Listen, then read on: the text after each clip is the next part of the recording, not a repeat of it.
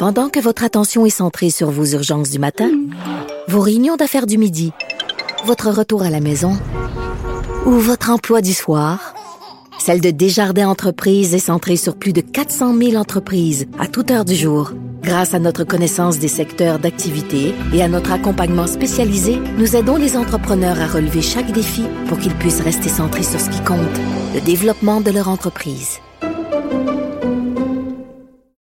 Comme les autres. Geneviève Peterson.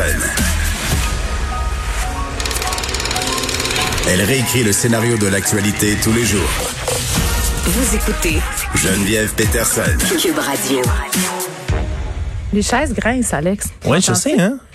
On dirait qu'on est si des grands, des grands-parents qui se bercent sur notre galerie. Fascinant. Fascinant, on est déjà là. Je me suis bercée en regardant euh, une vidéo qu'on m'a fait parvenir d'Alexis Cossette-Trudel, euh, Oh. complotiste en chef, Charmant. qui s'est fait bannir euh, des médias sociaux traditionnels, mais qui officie encore sur certains sur certains euh, certaines plateformes, allais-je dire, euh, puis je les nommerai pas parce que je veux pas faire de pub à ces plateformes-là, mais est revenu sur euh, ma chronique dans le journal de Montréal et si je n'en voulais pas moi de la vie d'avant, euh, un titre un titre que je n'ai pas choisi par ailleurs, hein, c'est pas mon titre, c'est un titre euh, du titreur finalement, euh, où j'expliquais en fait qu'il y avait des affaires de la pandémie, du confinement qui allaient me manquer. Euh, moi, j'ai vraiment le goût de me déconfiner, puis j'ai vraiment le goût de recommencer à vivre. Là. On s'entend, mais tu sais, l'hypocrisie sociale, euh, les, les, tu sais, les, Se donner la bise. Oh oui, hein. les bisous, Se donner là, la les bise. transports en commun. Fait que lui, il a repris cette affaire-là euh, sur euh, dans une vidéo de, je sais pas moi, euh, une demi-heure, puis euh, pour un peu euh, parler de, de tout ça, dire que j'étais anti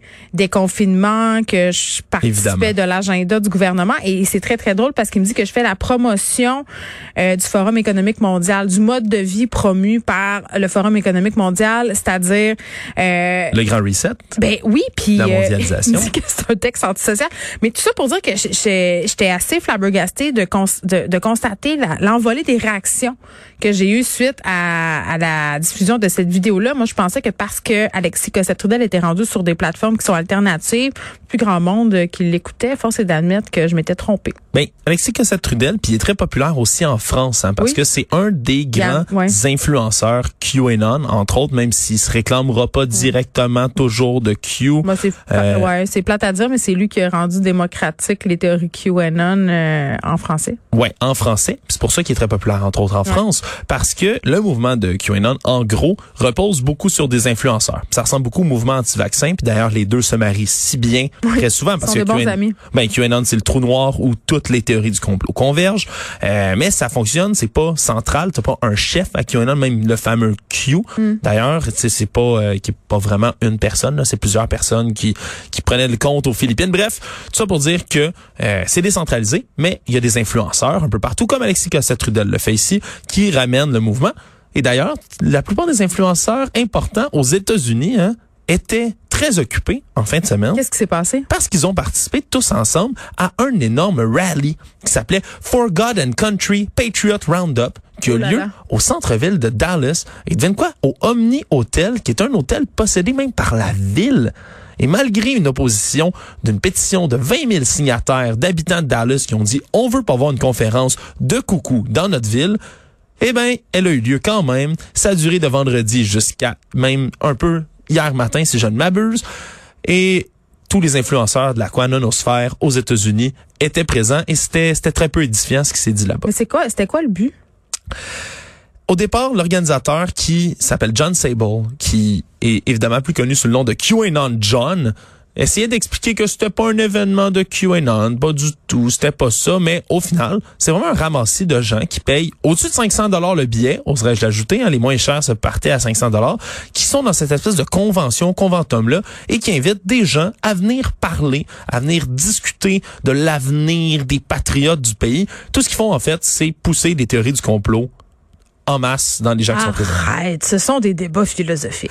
Ben, parlant des beaux débats philosophiques qu'il y avait, parce qu'il y avait des, des, des gens que même toi, tu vas connaître peut-être dans les médias, entre autres euh, Michael Flynn, qui est l'ancien euh, conseiller à la sécurité nationale de. Donald Trump. Il était là. Qui était, ben oui, Parce que M. Flynn, même s'il a tenté, et là, mes, les auditeurs ne voient pas mes guillemets, mais il a tenté de se distancier de QAnon, et il participe activement à toutes sortes de rallyes, il parle dans plein d'événements. Particulier. Oui, absolument. Mais lui, il est vu par la communauté QAnon, par une certaine frange, disons, comme une figure extrêmement importante, extrêmement centrale, qui dénonce tout ce qui peut arriver.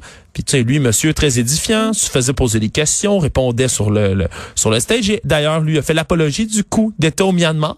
Ah, en disant que ça devrait arriver aux États-Unis et Euh, qu'enfin l'armée devait intervenir. Mais de coup d'État puis de grand reset, là, il paraît qu'il y a une nouvelle date. Là. Hein? C'est, c'est cet été que ça se passait quand là, que Trump va revenir au pouvoir puis que l'armée va se saisir de tout ça? puis- J'en ai vu plusieurs. Il y en avait, il y en avait en juillet. Il y en Ouais, avait évidemment qui pointaient la fête nationale hein, aux États-Unis, le 4 juillet, ouais. euh, que ce serait vraiment le beau coup d'éclat parce qu'on cherche hein, quelque chose de tellement euh, biblique, scripté, le retour de Trump. Mais c'est pas précis. Mais il y avait quelqu'un hein, qui parlait, qui a dit en fin de semaine que ça serait très bientôt. C'est quelqu'un d'autre que tu connais, Sidney Powell, l'avocate du Kraken. Mais Je sais pas si tu te souviens d'elle. Sidney Powell avait un une veste de biker. Et voici ce qu'elle avait à dire devant la foule en liesse. that he can simply be reinstated, that a new inauguration date is set. Elle a donc dit qu'une nouvelle date d'inauguration viendrait bientôt. Et évidemment, en parlant, he can be reinstated, he étant Donald Trump. Moi, ce que je retiens, euh, Alexandre, de tout ça, c'est qu'il y a des gens qui font leur pain et leur beurre sur ces théories-là. C'est devenu une véritable industrie. Il y a Mhm. des influenceurs qui y participent, tu l'as dit. Il y a des gens comme Alexis Cossette-Trudel qui généraient des revenus avec les vues de leurs vidéos et ça continue. Ça continue de générer. C'est devenu une véritable entreprise et c'est ça qui est un peu désespérant. Michael Flynn a vendu aux enchères un bat de baseball qu'il a signé pour 8000 dollars en fin de semaine, Bon, justement. Ça, ça rapporte. Merci Alex, on te retrouve dans quelques instants avec Mario Dumont. Merci à toute l'équipe, merci aux auditeurs. À demain.